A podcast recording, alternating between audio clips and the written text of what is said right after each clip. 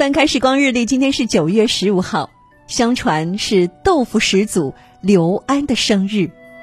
其实生日刘安的生日是在农历的九月十五。那一九九零年，海峡两岸共同协商，每年同时举办中国豆腐文化节，时间就确定在公历的九月十五号。后来呢，这个豆制品行业从业人员也会把这一天定为豆腐始祖的诞辰纪念日，九月十五日。是的。后世公认刘安为豆腐始祖，说是他发明了豆腐。明代大药理学家李时珍在《本草纲目》二五卷当中就有这样的记载：豆腐之法始于汉淮南王刘安，而且还详细介绍了豆腐的制作方法。那这刘安是谁？他就是汉高祖刘邦的孙子。公元前一六四年，刘安被封为淮南王，建都寿春。据说他是非常崇尚道教的，也是很希望可以获得长生不老之药，所以他招方士数千人，其中比较有名的苏菲等等八人，号称八公。他们经常聚在楚山，也就是现在的八公山，谈仙论道，著书炼丹。那就在这个炼丹的过程当中，用黄豆汁来培育丹苗，这豆汁儿呢。和石膏偶然相遇，形成了鲜嫩绵滑的豆腐。随着刘安呢炼丹是没有炼得成，却意外发明了豆腐。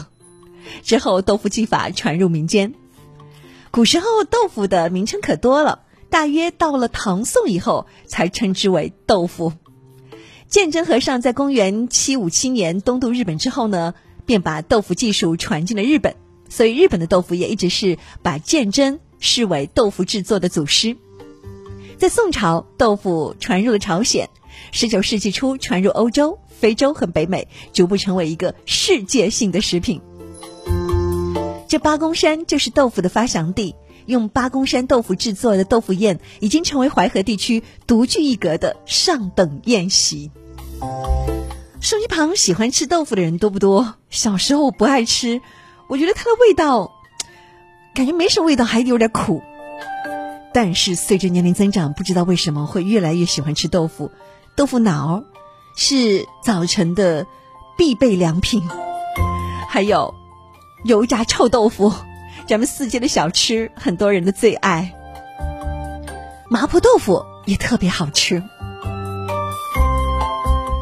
都说这个豆腐呢是营养非常的丰富的。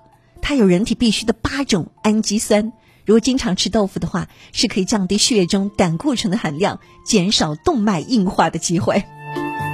呀，我怎么感觉小东时间秒变天天健康了呢？说起来，北宋大文学家松坡也非常的喜欢吃豆腐，在杭州做官的时候，他经常亲自动手来制作这个美味豆腐菜，东坡豆腐的雅号也是流传至今呢。